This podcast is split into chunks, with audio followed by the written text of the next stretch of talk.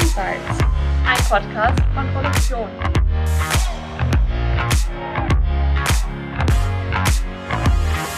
Hallo und herzlich willkommen zur ersten Folge unseres Industrie-Podcasts von Produktion. Wir freuen uns, dass Sie mit dabei sind. In Industry Insights sprechen wir in jeder Folge mit Persönlichkeiten aus der Industrie. Wir reden mit ihnen über ihre Karriere, ihr Leben und Technologietrends. Wir, das sind Anja Ringel und ich. Anja ist Wirtschaftsredakteurin. Sie schaut den Unternehmen auf die Finger. Anja interessiert sich aber nicht nur für die finanzielle Seite. Sie recherchiert auch zu Managementthemen und Herausforderungen der Transformation. Und mit mir im Podcaststudio ist meine Kollegin Julia Dusold. Als Technikredakteurin sind ihre Spezialgebiete verschiedene Fertigungstechnologien. Besonders begeistert ist Julia von Zukunftsthemen wie KI und Quantentechnologie. Unser heutiger Gast ist Dr. Holger Engelmann.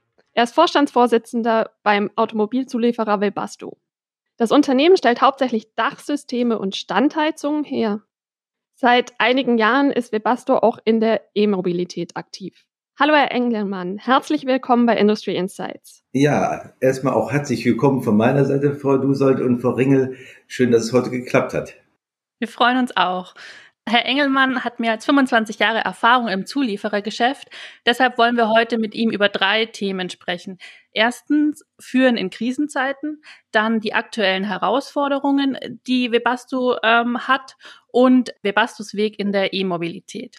Und wir freuen uns, dass wir mit Ihnen, liebe Zuhörerinnen und Zuhörer, und auch mit Herrn Engelmann die Lage der Zulieferer genauer beleuchten können. Herr Engelmann, Sie sind seit acht Jahren Vorstandsvorsitzender bei Webasto. Auf welche drei Dinge, die Sie bisher erreicht haben, sind Sie besonders stolz? Oh, da muss ich natürlich sicherlich erstmal in mich gehen und mir das überlegen. Also sicherlich ein Punkt, wo ich äh, mit meinem Team besonders stolz drauf bin, dass wir es geschafft haben, über die ganzen Jahre, in denen wir, ich sag mal, in dem Markt tätig sind, ein wirklich nach wie vor starker Zulieferer sind, der die Marktführerschaft in seinen wesentlichen Bereichen, also sprich im Dachbereich und im Standhaltungsbereich immer hat bewahren können der mit seinen Kunden wirklich gewachsen ist. Das ist sicherlich eines, wo wir stolz drauf sind. Das ist eine kontinuierliche Arbeit. Ja. Und das Zweite ist, äh, dass wir gerade wirklich auf dem Weg sind, uns zu verändern, zu verändern, gerade im Hinblick auf die Veränderungen unserer Industrie hin zur Immobilität, was sicherlich für uns auch eine große Herausforderung ist, was aber ein sehr spannender Weg ist. Okay, also auf die Veränderung wollen wir natürlich noch tiefer eingehen später. Zuvor wollen wir aber ein bisschen mehr noch über Sie als Person erfahren, damit unsere Hörerinnen und Hörer Sie auch besser einschätzen können und erfahren, mit wem Sie es zu tun haben. Anja, erklärst du Herrn Engelmann mal, was wir mit ihm vorhaben? Sehr gerne. Also wir haben so eine kleine Entweder-Oder-Fragerunde vorbereitet und wir haben uns da ein bisschen an Ihrem Lebenslauf und an den Interviews, die Sie schon gegeben haben, orientiert. Und Sie müssen sich einfach so aus dem Bauch heraus für eins der beiden entscheiden. Keine Angst, ist nicht schwer. Dann äh, lege ich gleich mal los. Sie sind ja in Krefeld geboren, ähm, Webasto ist aber in Stockdorf hier in Oberbayern. Deshalb NRW oder Bayern? Bayern. Und dann Stadt oder Land? Stadt. Wir haben gelesen, dass Sie auch gerne mal auf Konzerte gehen. Rock oder Klassik? Klassik. Und im Theater Drama oder Komödie? Drama. Und so als Chef eines Zulieferers lieber Beifahrer oder Selbstfahren? Selbstfahren. Ihr zukünftiges Auto auch selbst fahren oder autonomes Fahren? Selbst fahren. Panoramadach oder Cabrio? Hm, Panoramadach. Batterie oder Brennstoffzelle? Batterie. Reisen oder Zoom-Call? Reisen. Mehr Geld oder mehr Freizeit?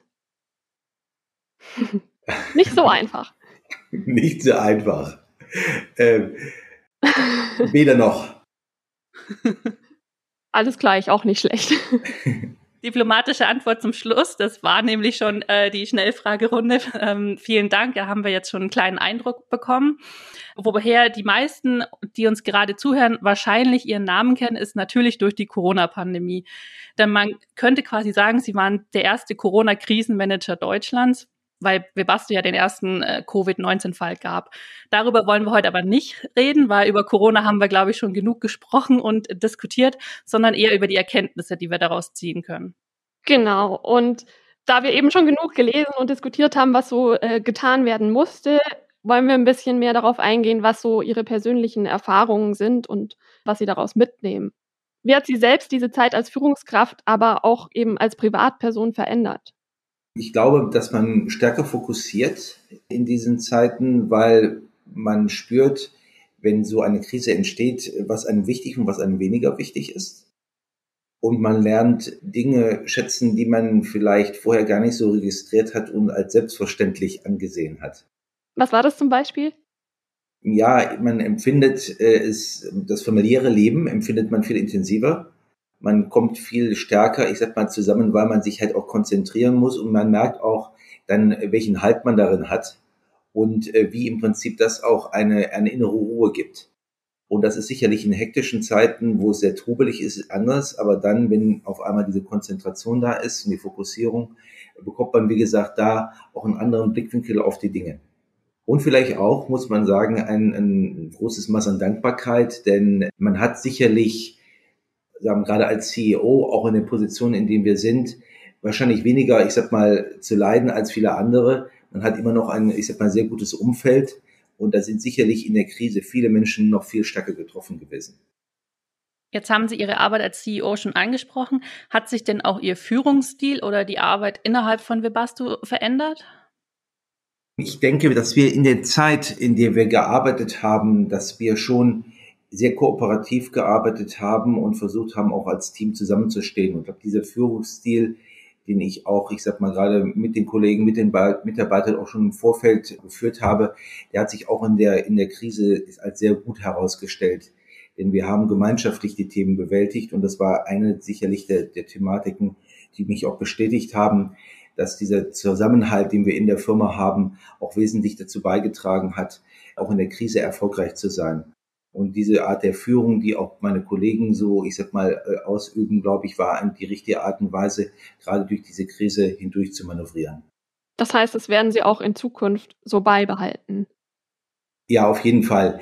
Die Umstellung ist sicherlich das ganze Digitale, das ganze Virtuelle. Da sieht man natürlich, dass wir alle da sehr stark gelernt haben in der Krise, auch ich und habe festgestellt, dass vielleicht Reisen, die man früher mal gemacht hat, äh, die unbedingt notwendig sind, auch sehr gut mit dem digitalen, mit dem Call sicherlich zu bewältigen sind. Und das ist auch eine Herausforderung, äh, äh, Erfahrung, die die Krise uns gelehrt hat und wo wir einen wahnsinnigen gemeinschaftlichen Push bekommen haben, was man auch positiv aus so einer Krise herausnehmen kann. Viele unserer Hörer und Hörerinnen sind ja auch Führungskräfte oder auf dem Weg dahin. Haben Sie denn Tipps, wie man sich auf mögliche neue Krisen vorbereiten kann? Ich denke, flexibel bleiben und in der Situation auch selbstbewusster reinzugehen und das Vertrauen zu haben, dass man auch aus den Erfahrungen der Vergangenheit, wo man äh, selber Krisen bewältigt hat und erfolgreich aus einer Krise hervorgegangen ist, dass man auch in der neuen Situation, die ungewohnt, die krisenhaft ist, auch einen Weg finden wird, aus der rauszukommen und sich nicht geschlagen geben, nicht zu früh an sich selbst zu zweifeln, sondern auch dann mit äh, Kollegen, mit äh, Freunden gemeinschaftlich das Thema positiv anzugehen, gemeinschaftlich an den Themen zu arbeiten und dann auch als Team gemeinschaftlich aus der Situation herauszukommen. Danke, ja, das klingt auf jeden Fall nach einem sehr guten, sagen wir mal, Mantra für die nächste Krisenzeit. Und vielleicht brauchen Sie Ihre Tipps sogar schon bald wieder selbst. Die aktuellen Zahlen von Webasto sehen ja durchaus gut aus im Moment. Der Umsatz stieg im ersten Quartal im Vergleich zum Vorjahr um 31 Prozent. Doch es stehen ja eigentlich schon die nächsten Herausforderungen an, zum Beispiel, wenn es um das Thema Rohstoffe geht. Da hat Anja einiges rausgefunden. Magst du mal kurz erzählen? Genau, und zwar ähm, gibt es eine aktuelle Umfrage von der Industrie- und Handelskammer und da sagen zwei Drittel der Industriebetriebe, dass sie die Energie- und Rohstoffpreise als Risiko für ihre wirtschaftliche Entwicklung sehen.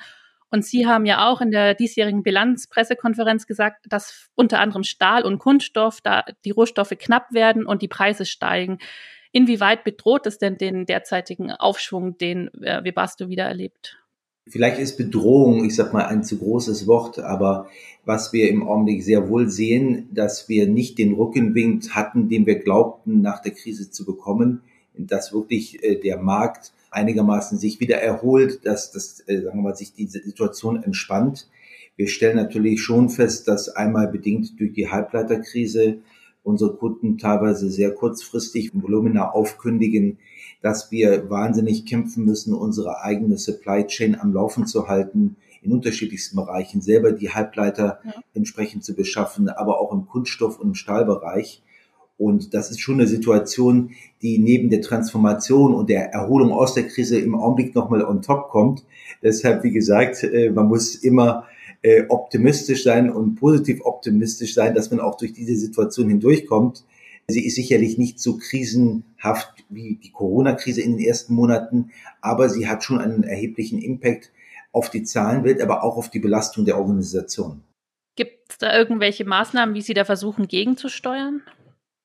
Ja, das gibt viel, das ist ein für sich hart gesprochen operatives Arbeiten. Also wir haben eine Vielzahl von, äh, ich sag mal, Taskforce, die die unterschiedlichen Themen sehr konzentriert äh, bearbeiten. Ja. Ob es Halbleiter sind, ob es Stahl ist, ob es auch der Austausch zwischen den Regionen, zwischen den Werken ist, um optimal die knappen Güter, die wir haben, dahin zu allokieren, wo sie wirklich benötigt werden.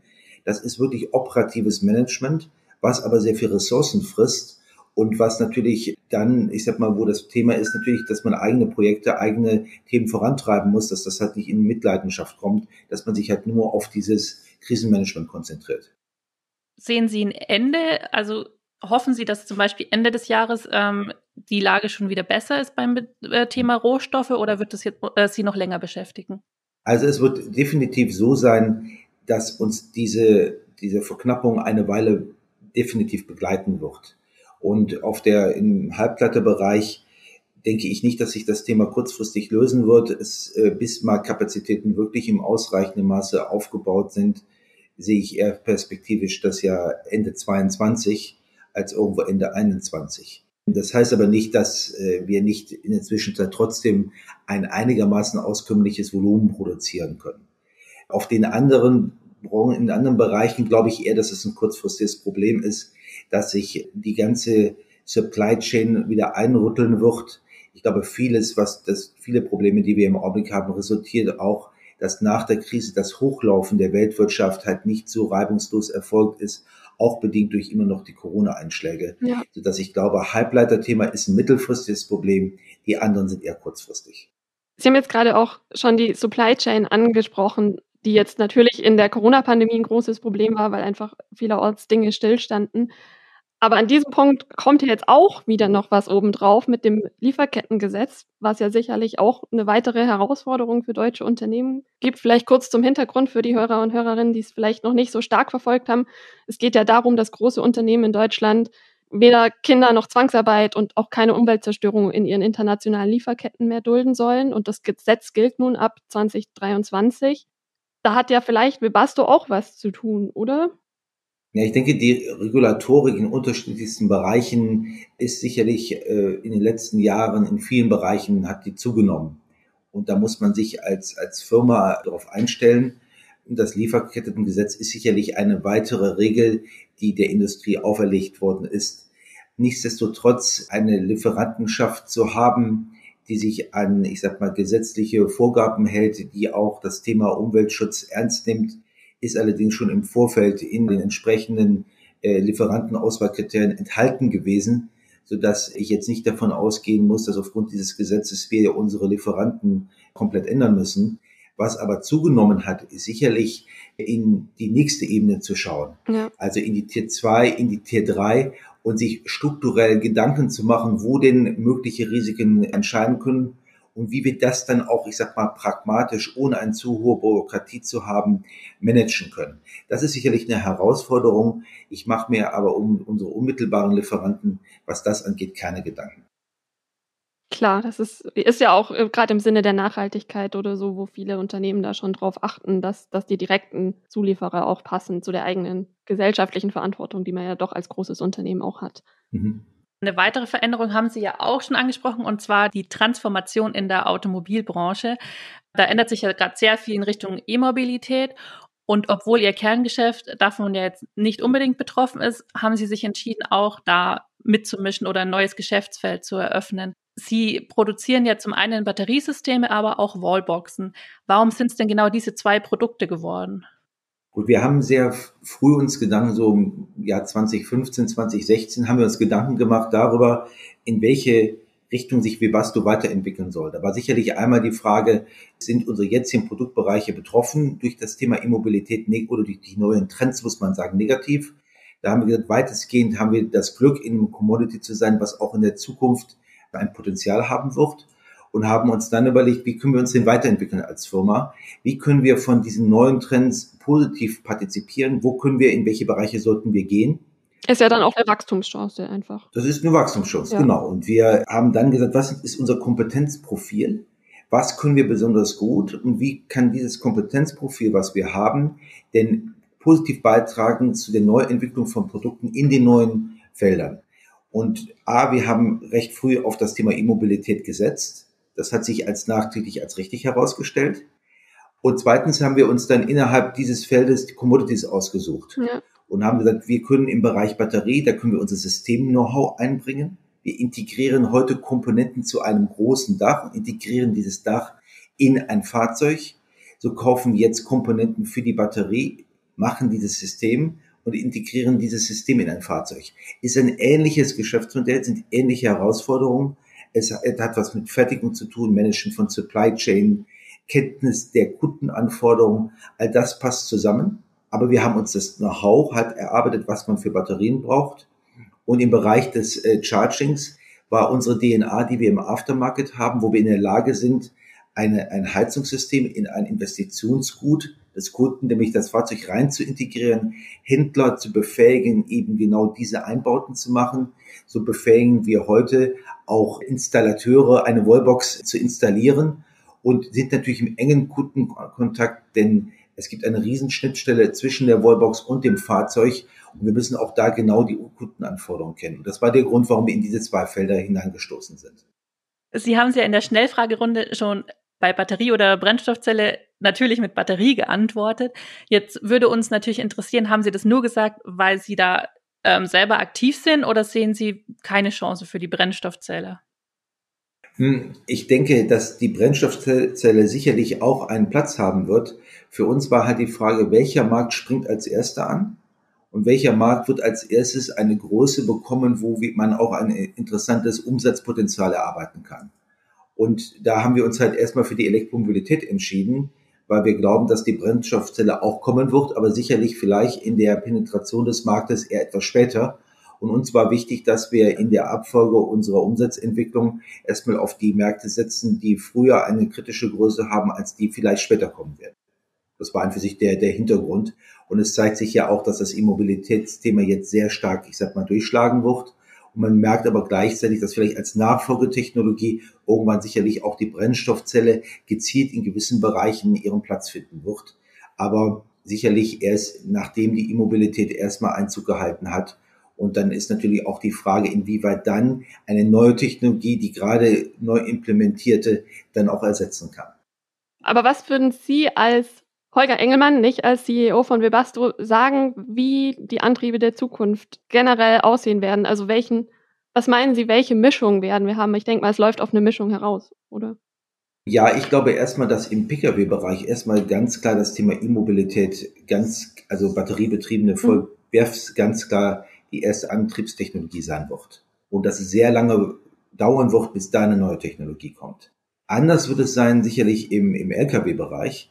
Da wird es im Kurzstreckenbereich, denke ich, auch vor allen Dingen das Thema Batteriebetrieben, wird da die Dominanz haben. Allerdings im Langstreckenbereich, bei langen Strecken, bei schweren Lasten, wird definitiv die Brennstoffstelle eine sehr wichtige Rolle spielen. Und weil unsere Meinung ist, dass die Wasserstoffherstellung schon einen hohen Energiebedarf erstmal bedeutet ja. und Wasserstoff auch einen großen Nutzen hat in anderen Industriebereichen. Und deshalb ist die Frage, ist Wasserstoff wirklich in der Nutzung, ist da der Mobilitätsbereich die erste Nutzung oder vielleicht erst die zweite oder dritte, nachdem erst der Industriebereich und andere Bereiche den Nutzen aus dem Wasserstoff gezogen haben? Die E-Mobilität ist ja überall auf der Welt momentan ein Thema. Sie planen ja auch ein neues Werk in Südkorea. Wo sehen Sie denn in Zukunft den Markt für Webasto? Also wir sehen immer einen globalen Markt. Wir sind ein globaler Zulieferer und damit auch ein globaler Hersteller. Um Bezug auf sowohl Batterie, Charging, aber auch das elektrische Heizen sehen wir immer den globalen Markt. Das heißt, das Thema Batterie ist für uns ein Thema, was wir sowohl in Asien spielen als auch in Europa, auch zukünftig in den USA. Deshalb sehen wir da keine regionale Einschränkung. Gleiches gilt für die Wallboxen und so setzen wir auch unsere Plattformen auf, dass sie immer in der Lage sind, internationalen und auch damit regionalen Anforderungen zu genügen. Und das ist sicherlich auch eines unserer Wettbewerbsvorteile und Skillsets, die wir haben, dass wir uns halt auf die regionalen Märkte und deren Anforderungen einstellen. Ja. Man kann keine Plattform im Wallbox-Bereich machen, nur für ein Land. Man muss da Plattformen für die Welt machen und versuchen, die dann entsprechend so modular aufzubauen, dass sie Spezifika abdecken können. Das stimmt, ja. Ähm, jetzt haben, sind wir ja ein deutschsprachiger Podcast. Deswegen die Frage, welche Rolle spielt denn Deutschland noch in Ihren Planungen? Also Deutschland ist und bleibt ganz klar unser Headquarter. Und Deutschland ist und bleibt auch ein Standort, in dem wir sehr viele Innovationen treiben, sehr viel Entwicklung nach wie vor, ich sag mal, vorantreiben werden. Als Produktionsstandort wird auch Deutschland immer eine Rolle spielen allerdings sicherlich nicht die dominante Rolle. Da sind Regionen wie Osteuropa, Asien und USA sicherlich welche, die äh, eine stärkere Rolle spielen. Also, aber Deutschland wird nach wie vor immer der, der Innovationsstandort bleiben, auch in der Zukunft. Wenn Sie von Innovationen sprechen, da müssen ja die Mitarbeiter, jetzt gerade wenn wir sagen, wir sind in Deutschland, sprich die deutschen Mitarbeiter und Mitarbeiterinnen, müssen da ja auch mitziehen und müssen ja auch selber innovativ sein, um sowas voranzutreiben und müssen mitgenommen werden bei eben auch neuen Themen wie jetzt der Elektromobilität, die ja vorher bei Webasto nicht, also nicht nur bei Webasto eigentlich überall kein so großes Thema war. Wie machen Sie das, dass die Mitarbeitenden dann eben aus diesen etablierten Bereichen auch für neue Geschäftsfelder ausgebildet werden? Oder wie sieht das konkret aus? Also wir fahren da ein, ein Hybridmodell äh, dahingehend, dass wir zum ersten sehr gute, auch junge Mitarbeiter rekrutieren, die eine sehr spezifische Expertise in den neuen Bereichen haben. Mhm. Aber gleichzeitig auch unseren Mitarbeitern, die in den etablierten Bereichen arbeiten, die Möglichkeit geben, in diese neuen Bereiche auch reinzuwachsen, weil beispielsweise ein sehr guter Projektleiter der kann sowohl ein Batterieprojekt managen, aber auch ein Dachprojekt managen. Ja, und da braucht es ja vielleicht auch ein bisschen mehr Erfahrung, wenn man eben genau, so große damit, Projekte vorantreiben möchte. Genau, und damit bekommen wir eine sehr schöne Durchmischung das führt im Gegenteil zu einer auch andere, ganz anderen Perspektiven. Wir bieten ja unseren Mitarbeitern damit auch die Perspektive, wirklich sowohl mechanisch tätig zu sein, mechatronisch, elektronisch und auch immer mehr in Richtung Software. Und damit bieten wir unseren Mitarbeitern ein viel breiteres Arbeitsspektrum an, was sehr positiv aufgenommen wird. Und wir sehen, dass wir auch in der Lage sind, wirklich gute Mitarbeiter anzuziehen, die bei uns arbeiten und die wir dann auch in der Kombination von jungen, sehr spezialisierten Mitarbeitern in Kombination mit erfahrenen, wir eine sehr schöne Mischung bekommen. Und von daher sehe ich das für unsere Mitarbeiter als sehr positiv an. Und mein Eindruck ist auch, wenn ich, wenn man so teilweise Befragungen macht, dass es sehr positiv angesehen wird, dass sich Vibasto auf den Weg gemacht hat, nicht nur in mehr mechanischen Produkten zu bleiben, sondern auch gerade in das Mechatronische, in das Elektrische reinzugehen. Das ist, wird in der Firma sehr positiv angenommen. Bei Gesprächen mit verschiedenen Interviewpartnern bekomme ich auch immer wieder mit, dass es doch sehr schwierig ist, vor allem im Bereich Software neue Mitarbeiter zu bekommen, weil es auch immer mehr Mitwettbewerber geht. Spüren Sie das auch oder ist es recht einfach, ähm, neue junge Mitarbeiter zu bekommen? Also einfach ist es auf keinen Fall. Und wir stehen gerade auch hier in München in einer wahnsinnigen Konkurrenz ja. mit den, ich sag mal, vielen, ob es Google, Apple, BMW ist. München, also Silicon haben, Valley. Ja, wir haben sicherlich eine Konkurrenz, aber wir haben es bis jetzt geschafft, schon die Mitarbeiter auch zu bekommen, die wir für unsere Anforderungen brauchten. Wir müssen uns natürlich sehr anstrengen, auch ein attraktiver Arbeitgeber zu sein. Das hat aber auch viel mit Kultur zusammen, dass wir wirklich auch miteinander sehr gut äh, arbeiten und halt einen, sagen wir, eher kulturellen Mehrwert geben, dass man sich über uns als Firma auch wohlfühlt und dann entsprechend auch Leistung bringt, denn wir alle wissen, dass der Automotive-Markt sehr kompetitiv ist und dass man da immer auch mal die Extrameile gehen muss. Aber ich denke, bis jetzt haben wir das ganz gut gemanagt. Was machen Sie da zum Beispiel? Also wenn Sie gerade, wenn Sie die Unternehmenskultur ansprechen, das ist ja auch sicherlich interessant für die Zuhörenden, mal zu hören, was andere so machen in dem Bereich, wenn man da selber gerade überlegt. Also ich denke, dass bei uns schon der Mensch im Vordergrund steht, auch der Mitarbeiter. Und dass wir auch als Manager dafür zur Sorge tragen müssen, dass der Mitarbeiter entsprechend auch gut seine Arbeit machen kann. Das heißt, ein Stück weit auch in die Dienstleistungen reintreten müssen. Und wir geben auch den Mitarbeitern Freiräume. Das heißt, ich denke, jemand, der Gestaltungswillen hat bei Webasto, hat die Möglichkeit, wirklich auch etwas zu gestalten. Wir sind äh, sicherlich auch prozessual unterwegs, aber geben doch als immer noch Familienunternehmen und als mittelständisches Unternehmen auch noch entsprechende Räume, Freiräume. Ja. Gleichzeitig sind wir natürlich sehr viel langfristiger orientiert. Wir sind nicht so sehr auf das Quartal oder auch das Jahr.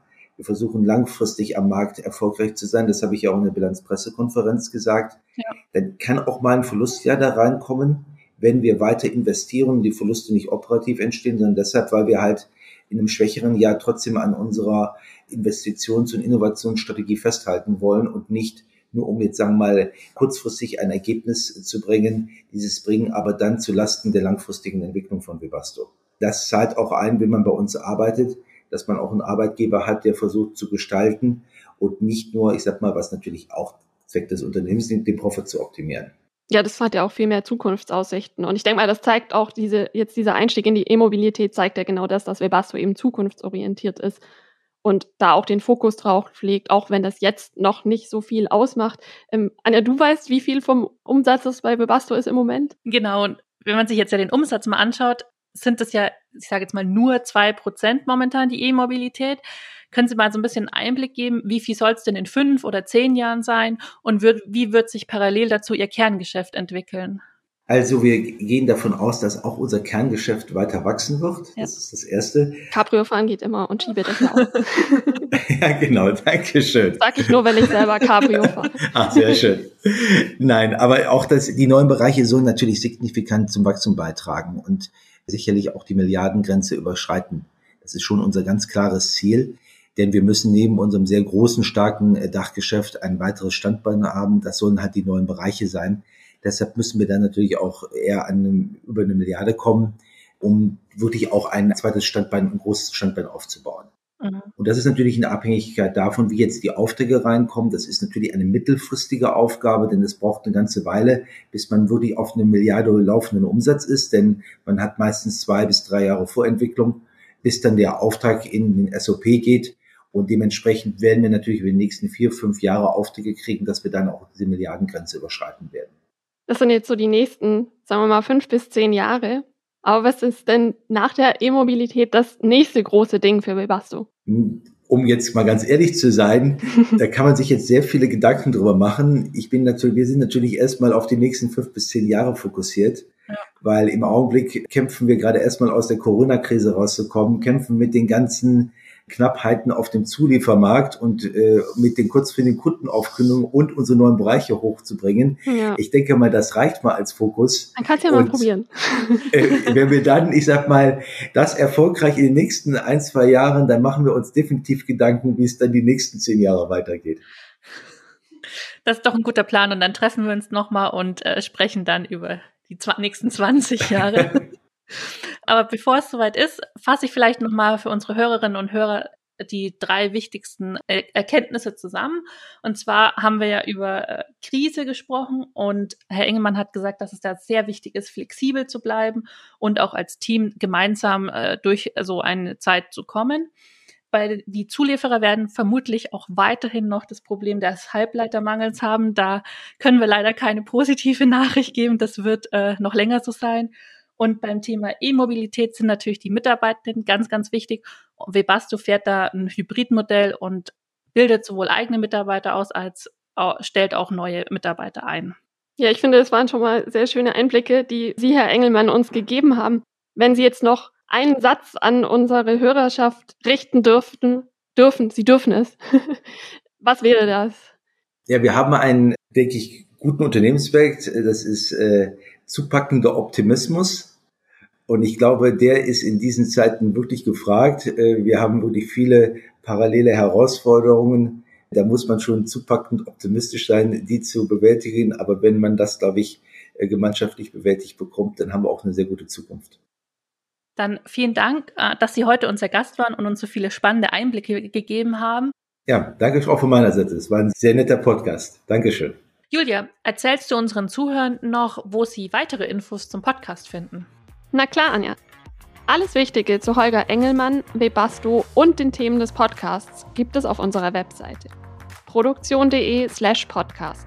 Dort finden Sie künftig auch alle weiteren Folgen von Industry Insights. Wenn Sie Anregungen haben, können Sie uns auch gerne schreiben. Unsere E-Mail-Adresse ist podcast.mi-connect.de. Wir freuen uns auf Ihre Nachrichten. Vielen Dank, dass Sie heute mit dabei waren.